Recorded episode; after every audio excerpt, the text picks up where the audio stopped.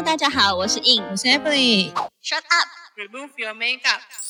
欢迎收听闭嘴！彩妆师的卸妆人生。我们将在每周二跟五的晚间九点，跟大家一起下班来卸妆哟。没卸妆不准睡。现在七月啊，是一个求职的季节。对啊，又是一个毕业潮了。嗯，大家在六月底的时候，因为现在我们这一集入算应该差不多是七月下旬。那时候我记得，呃，在找工作的时候，你有遇到什么困难吗？就是在刚毕业的时候。嗯，其实刚毕业的时候，我就是蛮确定，那时候就想要找造型师的工作。但因为我是念应用英文毕业的，所以其实，在作品类的这个部分是真的比较少。而且那时候找工作的时候，老板也是有一点意思，就是说你没有办法马上进来就成为正职造型师，你还是得从有点类似助理、造型助理，或者是类似准师等等的呃角色进来，然后进去再做考核这样子。有，我觉得我们这一行好像一开始就是大部分都是要先从助理开始做，就像我们之前应该是第一季比较多，就是都有在讲这件事情，就是大家蛮多彩妆师一开始都是从嗯，要么就是助理开始做，然后要么就是像我第二个就是从去做专柜，嗯嗯，就是像我记得蛮多线上老师一开始也都是有去做专柜，就是给人家请啦。对，嗯我觉得在这个求职季的时候，我们可以分享，就是虽然我们现在都是自由工作者，嗯但是我们也曾经有就是当过给人家请的社畜，对啊，没有也许没有就是上班族日子啊，也许没有到社畜啦，打卡下班，下班下班回家。没有，我跟你讲，那还不叫下班回家，那叫加班才能回家。没错，我之前因为我们以前的时候是记得工时好像是七点五还是八，我忘记了。反正总而言之，我们是百货开始的大概前半小时会算，就是开始工作。那我对我们百货是十一点嘛，然后我那时候是十点半，就是是打卡的那个时间，然后。大概零零总总上到下呃晚上六点可以下班，可是基本上不可能六点下班啊，所以你一定要约都是六点半、七点、七点半，就是嗯永远都不会有准时下班的时候，因为有时候还总是永远都有做不完的事情啊，你也不用想说要准时下班啊，那也不太可能，不太可能就是直接说哎拜，我要走喽，然后呃扣客没扣啊，业绩没做，哦，对，其实就是有很多就是基本要做，还要打扫嘞，对，打扫一开始都要，从都最基本的叫你打扫厕所这种。对，然后就是我还记得为什么那个时候毕业之后想要先去做专柜呢？主要就是因为也是像你说，你一开始不是做那个本科，呃，一开始不读本科嘛，然后我一开始也不是读本科系，虽然那个时候就有想说，其实大学的时候就有想说要做美容这个产业，但是化妆啦，然后那时候有去考一些证照，只是还没有想说是要做正职还是兼职，嗯。嗯，然后那时候毕业的时候就想说先来做专柜，然后那时候我记得我投了，大家可能就会想说，哎，专柜那应该，因为我那时候是读教育大学嘛，然后呢我就想说，专柜的话感觉应该不会很难进去吧？其实专柜蛮难进去的，哦，嗯，我那时候在一零四，因为一零四上面都有一堆专柜的那个，就是你可以去投，我那时候投了十七家吧，那也蛮多的耶。嗯，我那时候投了十七家，就是你想得到一楼牌面会出现的那些柜位，不管大的小的我都投了。然后那时候好像也只有三家找我面试，其他就是石沉大海这样子。我觉得石沉大海是很正常的，因为我觉得我相信就是大家毕业生的心情就是投了，然后有没有找你去面试的这个过程，其实是蛮煎熬吗？还是说很焦虑？对啊，因为你那时候会看嗯那种一零四，它会显示说什么你的雇主有没有已经已读你的履历。而且你自己会有一个排名，比如说你自己最想要的前三好有没有上这样子。对，我觉得这个过程真的是蛮忐忑不安的。就是你会想说，例如说专柜，我就想要进哪一家，例如说香奈儿啊，我就想要进迪奥啊，然后就是各各种。但是其实像这种精品品牌，香奈儿、迪奥或者是哪一家，反正就是你想得到这种 YSL 或什么，就是基本上他们都是要，虽然啊，他会在一零四上面开旅开那个直缺，但基本上他们都没有在，嗯，就是他们不会有那种对外应征，大部分都是一个拉一个，嗯，就是像我们就是我们俗称的跳品牌，例如说我一开始先进去一个比较一般的牌子，一般的牌子又不能讲是什么，对啊，是一般的牌子。诶、反正就是其他柜互相找，说哎，的那个柜的有在缺人，那你要不要去那个柜这样？其实，在专柜里面我们也有分等级啊，就是那种你是那种。就是嗯，一般普普通的牌子，你是高级一点的牌子，你是很高等牌子，嗯，贵妇品牌，对，就像大家你说买包包也会分吧，就是像买 Coach 还是你要买 LV 还是买爱马仕嗯之类的，对，然后。那你一开始就是，比如说我想要进香奈儿，你投一百封都不会进，因为那个基本上都是要你从你有，就是人家拉你进来，然后他们才会愿意给你当柜姐。所以其实老实说，就是那个世界是没有想象中的那么简单。你一开始可能都只能从一些日系品牌开始做，因为日系品牌比较喜欢没经验的人，像就是资生堂啊 嗯什么，就是他们比较喜欢像一个白纸一样的人进去。嗯哼哼然后那时候其实那时候就有一家，呃，有三家嘛，那一家就是资生堂，然后另一家是。那个怎么念啊？就是好像是念 j o s t r a 还是什么？哪哪一个怎么念呃就是它是一个很少女系的牌子，然后然后一个英文叫什么 J I L L S T A，反正就是、哦，anyway，反正就是一个好像品牌，不知道是退出台湾，我不太确定。然后然后还有还有第三个找的就是 Bobbi Brown，嗯。嗯，然后我那时候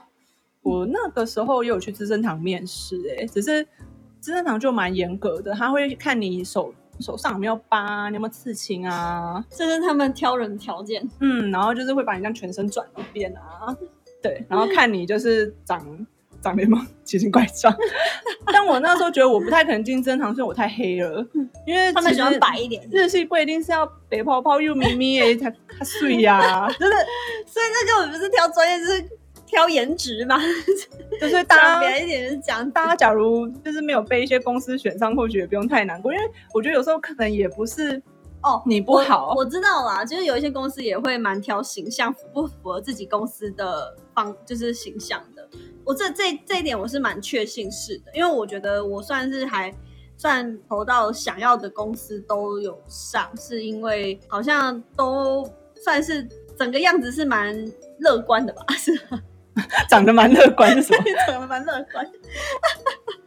我觉得尤其是因为我们在一个很重视外表的产业，对，对例如说你只要去做科技业，那你可能就就是把你的那个技能展现出来就对，对对对，反正宅男一样美，就是当就长一样。你只要够厉害，应该就 OK。按长相只要舒服就好了。只是因为我们在一个很重视外表的产业，然后 就是要好好打理自己。对，可是我那时候其实，在资生堂面试的时候，一轮那个时候面试的时候，那个考官有对我讲过一句话，然后我那时候就一直很印象深刻。嗯他那时候就是跟我说，他就说你他反正大意就是说，你读这个学校，你来我们这边带太大材小用了吧？很多都会这样说啊，就会觉得好像美容美发科就是真的比较理解吗？就是我那时候想说，我也没读多好的大学，我不是读台大，我也没读台政青交啊，就是。他那时候就是也蛮直接的话，就跟我说，我觉得就是你读这个学校来这边就是太大材小用的时候，其实我就觉得哦，那基本上就是不会上嘛。嗯，然后他就觉得他，就是找一个借口搪塞你。嗯，他觉得你这个学历就是太高，所以也没有高到哪去啊。然后，然后后来就是没上，然后后来才到芭比。那芭比的话，就是也在一阵神秘 神奇的面试之中就就有上，然后那个时候就直接进去。我我们那个时候是必须一开始要有十五天的面试期，呃，三哎应该是十天，要有十天的嗯，算试用期吧。然后你那十天过了，才可以再进入三个月试用期，三个月试用期过了才可以变正职。哦，我觉得嗯大公司就是会比较有这一些呃时 range 跟时间。那因为我觉得我想要讲的是另外一个，就是比较单位性质可能没那么高，应该说每一个角你应征的职位也会有影响到你这个 range 的长短。比如说我后来不是当那个特助吗？其实我发现我那个工作的调薪也很不明确。就是他没有一个，就像你说，呃，三个月试用，三个月就调涨，然后或者是在哪一个呃呃绩效达到，你有调涨，没有，就是纯粹凭老板的心，凭感凭老板感觉 良好。我觉得可能是因为我们是大公司啊，就是我们，所以我觉得大家如果真的要找工作，也确实要清楚你的职位是什么样的类型。如果是比较专业类别，它会有一关一关的考核，就是大公司和小公司和中小企业其实都有差别。那如果你真的大部分人，我我相信没有办法进大公司的，就会去中小企业。那中小企业其实大部分都还是以老板嗯，喜不喜欢你为主，你知道吗？这个感觉是真的蛮明蛮明显的。因为其实大公司进去就是可以学一些体制，就它分工比较详细，可能也比较明确。可是小公司你可能就要一人一人兼五职这样子。对，刚刚我有读到，就是说，像呃，如果你想要去发挥你的创意类别的才能，其实我就读到那一篇文，他说，其实你不要进去大公司，因为你当大你在大公司里面就是当小螺丝钉，你就做就是最就被分派到最小单位的事情。可是如果你真的想要学习到比较像未来可以呃看到管理面啊，或者是一些比较组织型的。那你就是可以去中中小型企业，因为就像你刚刚讲的，就是你什么都要去学，什么都要去做，你什么都会摸一点。那因为我觉得这种呃职职缺的话，可能会蛮适合，就是都自己不知道要干嘛的人。对对，如果你你自己很很有专业性质，比如说你就是做研究的，那你当然就很明确，你这个单项你可以做到最顶尖，然后最职人。可是如果你真的没有，我觉得在找工作也是要去厘清自己真的比较。是哪一类型的人？就有些人就是很喜欢每一种都去探索，有一些人就我就想要做一样，所以他可能适合去当公务员。公务员就可能就永远就是在盖油搓，就是你就是你，假如是喜欢那种，我觉得其实从大学那时候就看得出来，你是例如说大家分组做报告的时候，你是喜欢那个最后统合啊，把全部事情都 organize 到嗯 OK 的那一个人，还是你是？就是把自己的那一份写完交出去，对那一组的，比如说分配到什么呃做 PPT 那一项，对啊，你就有些人就是做那个同整数据的那一项，对，那就就你看得出来蛛丝马迹，没错，就看得出来，就是你是比较喜欢就是把自己的小部分做好，然后还是你是喜欢把整个统合都把它搞定的那一种人，嗯，可是我觉得我那时候好像就是比较喜欢把整个统合搞定的人，但还是去了。还是去了那个大公司啊？可是我觉得这样没有，我觉得这样是相对好的，因为先从呃最小单位做起，就是就人家都说，其实当老板就是你要什么都会，那你什么都要会，什么都要做，你就是从最小的事情开始做。如果你就是像一开始就当主管，然后都只是发号施令，或者是好就是做领导，然后剩下小事都给别人做，其实你如果未来真的要自己独当一面，这么小的事情，你可能都还要有适应的时间。对，但我不得不说，我那时候的确有觉得，因为就是大公司嘛，就是的确有觉得说，哎，我以前大学的时候就是可以一次尬五件事之类，就是一次做很多事。可是我，比如说我到专柜之后，我好像就一直都是在做差不多很小，不是说很小，就是很单一的事情。那时候我觉得自己好像变得很弱，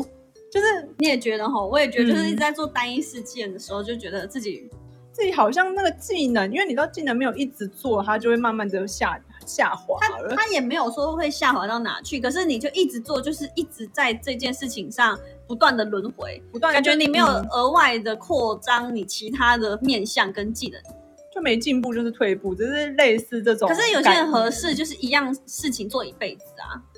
对啦，对啦，对对对，是因为可能我们头脑就是比较属于创意产业类的人。所以我们就会一直希望，就是一直不断的，比如说我们都会探索，像呃，对了，我觉得探索是很重要。比如说，我就呃，我我觉得我发现一个共通点，就是我很喜欢去帮公司，就是我后来都是算呃老板旁边的人，所以他们如果有一些行程规划，比如说他们要出差，像有一次有两两三次的那个员工旅行，就是在第一个工作的时候的员工旅行，也都是我去找景点，然后找。不管就是反正就是找旅行社等等巴拉巴拉，然后拿出来给提给老板去比较，然后他们去审核，然后后来去纽约也是，就是去纽约出差也是，就是完全我把所有的行程做成一个 PPT，嗯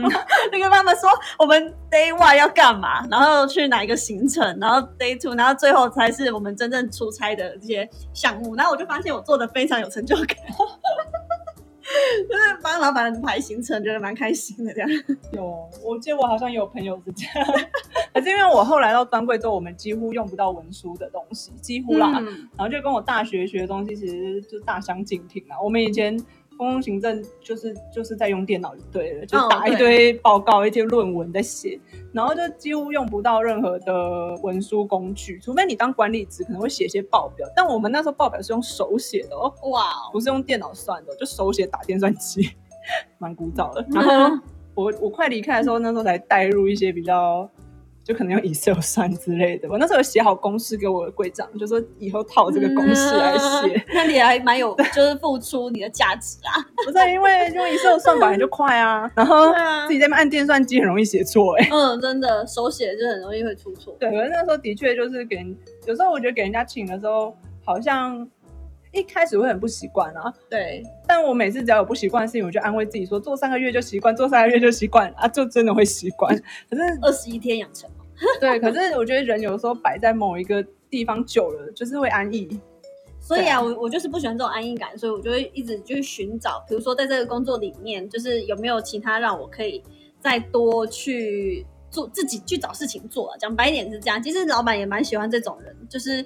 我觉得这也是符合个性。有些人就觉得哦，你都喜欢做，那就都给你做，那你就默默的工作量变多。可是有些人想法，像我的想法就是，哎，我多做就是我多学，而且就是反正就变成我自己的一个知识。比如说我后来做行销，也是因为哦，我好像也蛮喜欢去多呃触角延伸别的公司，去看别公司怎么做，然后应用在我们公司等等的。对，所以像这一类，我就就发现其实有啦，当社畜心情就是每天上班打卡，然后看老板脸色，然后是真的也是觉得蛮怎么讲呢？就是蛮会有他的苦楚，可是也是学到很多。就是你在读书的时候是完全截然不同的的技能。对我那时候他应对，就有想说，有时候大家一定都会觉得上司很就是很击败啊。但，那是他们生命的积累，然后再跟我们击败啊，对不对？他就是他就是有这样子的经验，他才有办法击败啊。他如果没有的话，他也不会当你老板啊。没有，我那时候都安慰同事说，要是老板老板不击败的话，就不是老板了，就是对啊，不知道怎么他不击败，他也当不成老板，就是还是只能当员工。对啊，就是所以这是两个 以前两两两种动物。所以以前上管理学的时候就有说，基本上主管是不太能跟下属，嗯，当它它是两个向量。对，就是嗯有关于情感跟感情跟你的工作量。那你只要感情拉得太高，你跟下属太好，那你就是你的工作可能就会没那么顺利，因为你会有些嗯推不动的事情。那假如你这个人就是铁面无私的话，那你可能很多事情就推得动。就主要是看你这个人有没有办法去转换你自己的模式，比如说公式、工作模式跟呃朋友模式。下班了之后就可以是朋友，然后上班的时候就是就事论事。我觉得其实有些人可能在这个机制没有办法去拿捏，或者是嗯、就就真的没有办法好好的分开啦。但我觉得。因为完全分开，可能会让人家觉得说你是是双面人，那人很难做哎、对啊，其实就是 主管，就是也是蛮难做的。我了了解啦，对，只是当社畜的时候，难免就是会觉得寄嗯寄人篱下，为了钱不得不低头。那很对，对啊，反。正如果还年轻，其实像我昨天就读到一篇说，只要你三十岁以前，在你不断的换工作都是 OK 的，因为你就是去摸索自己到底是合适什么样子的工作的形态。那我觉得其实人生那么长，啊，就多找一点合适自己的，真正找到自己的职业是一件很难的。像我们现在自由业，也是也算是有花了七八年时间找到吧。对啊，而且也没有说我们真的以后就也不一嗯定说我们以后真的这辈子都会一直做这个工作啊，就是嗯有可能结婚之后会改或什么。就是我哦，对，结婚可能是另外一个阶段。嗯，就是我也我也有一个以前彩妆师的朋友，他结婚之后就去做科技业了。这么酷，嗯，就跟她本来就是做什么三没有没有没有，就是做什么三 D 绘画，就跟她老公去开公司了，就是哦然后就参加什么科技展什么，就完全这已经两个 两个世界哎、对，就已经没有她在是去当老板娘了啊。他完全没有在碰彩妆了，就是已经完全是两个世界。不过嗯其实我觉得给人家，我觉得有时候大家在那个呃刚毕业的时候，最烦恼的也是可能就是变成说钱就要开始自己赚了啦。对啊，本来就是啊，嗯你都毕业了，你还伸手牌吗？反正就会想说，有时候大家可能一开始给人家请，那跟或者是说你自己做自由业的话，嗯，我觉得理财的部分会想的嗯蛮不一样的欸、像我自己以前就是给人家请的时候。呃，做专柜嘛，我们那时候诶、因为那时候我才刚毕业而已，其实那个薪水以一个刚毕业的人来说还蛮不错的。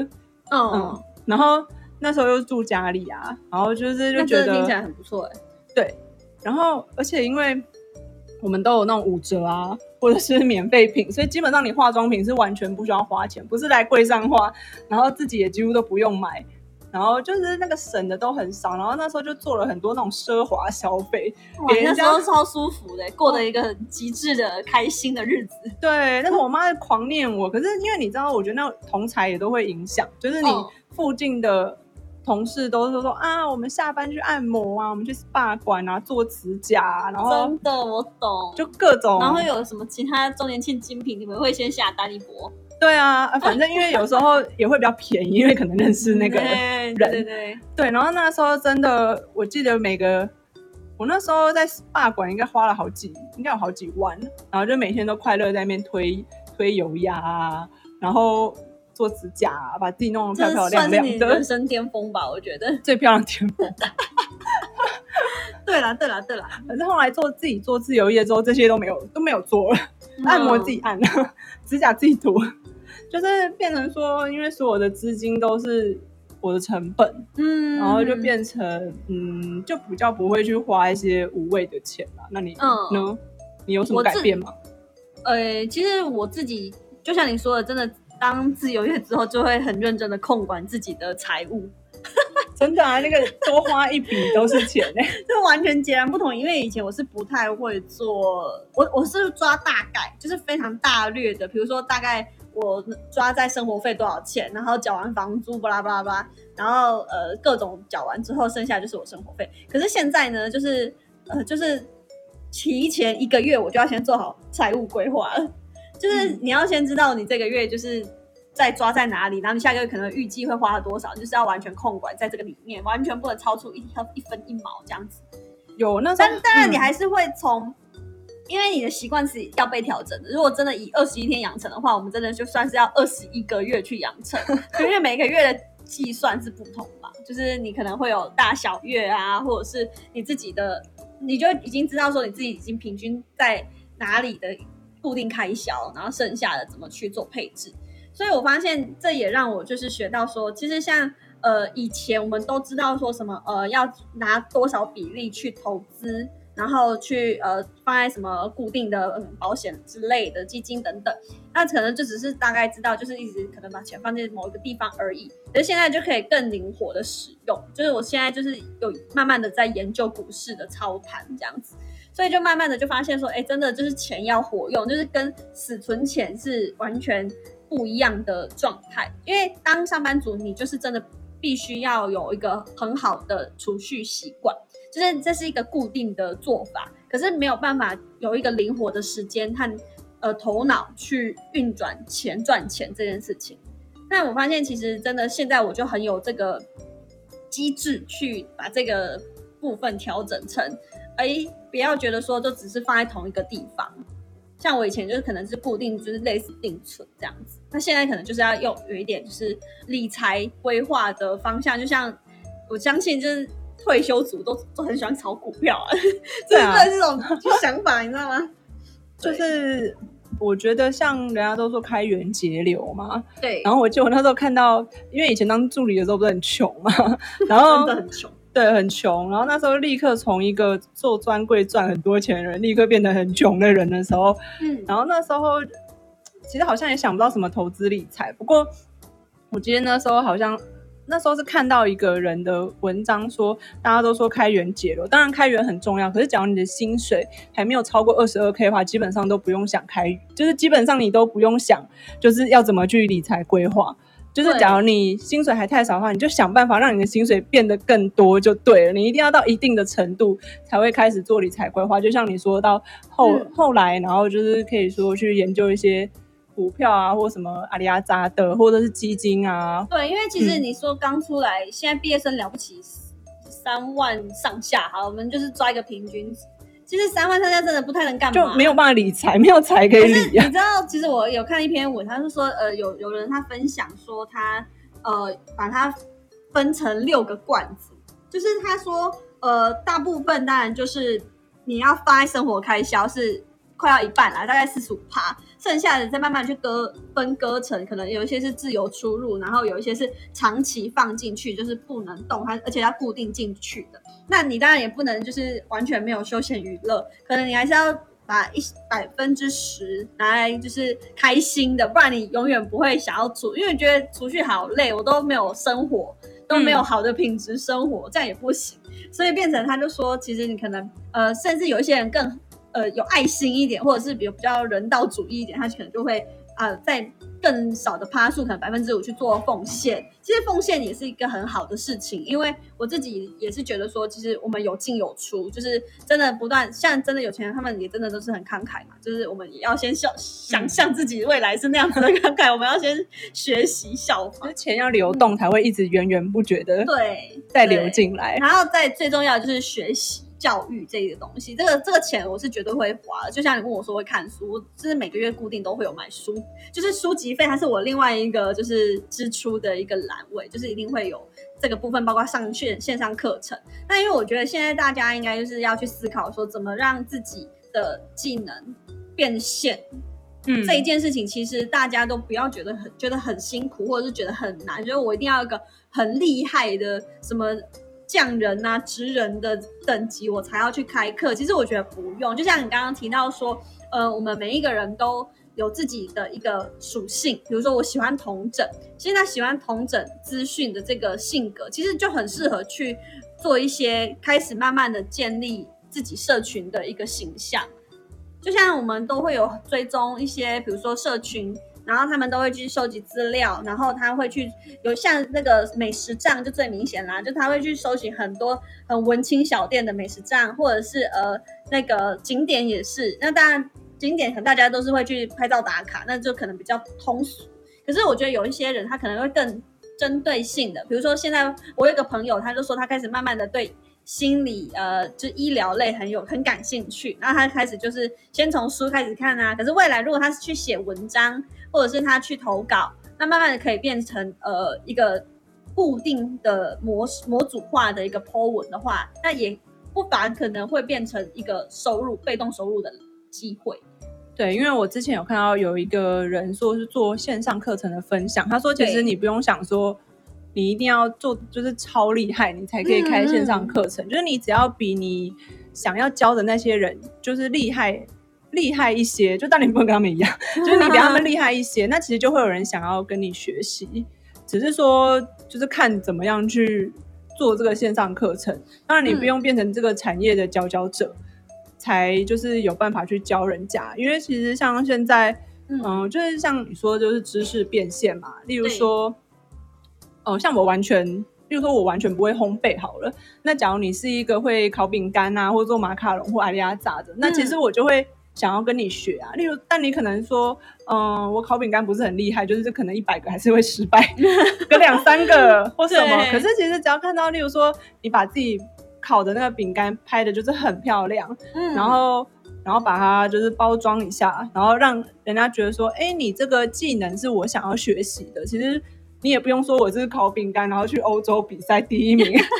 回来，人家才会想跟你学烤饼干。哦那假如你看起来就是能有让他可以学习的地方的话，其实这些都可以把它就是做一个知识的变现。对，因为我觉得这个又是另外一个呃，算是如果它是你的兴趣，你就会把它变成你会好好的经营。因为我就是有追一个蛋糕的账号，然后那个蛋糕是一个外国的帅哥，